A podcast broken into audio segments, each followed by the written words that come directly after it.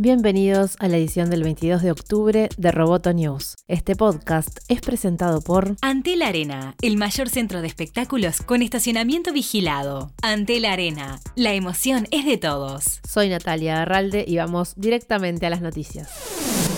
Netflix anunció que irá al mercado de deuda para obtener 2.000 millones de dólares y euros que le permitan fortalecerse en medio de una competencia cada vez más fuerte en el mercado de streaming. Con la colocación de bonos, la empresa pretende invertir en la adquisición, producción y desarrollo de contenido, así como cubrir gastos de capital. Los planes de Netflix se anuncian a días del desembarco de Apple TV y Disney Plus. La consultora Nielsen anunció que podrá medir el tráfico de video on demand en la plataforma de Amazon Prime Video. En principio, la medición será solo sobre el consumo de contenido en Estados Unidos y desde televisores, dejando afuera dispositivos móviles y computadoras.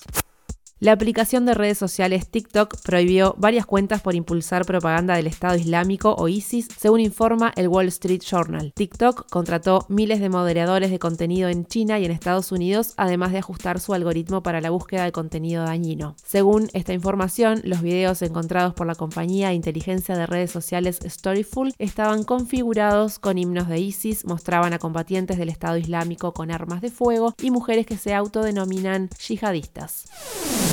Roboto News es parte de Dobcast. Te invitamos a seguirnos en www.amenazaroboto.com, arroba amenazaroboto y facebook.com barra amenazaroboto. Roboto News fue presentado por Antel. Hasta la próxima.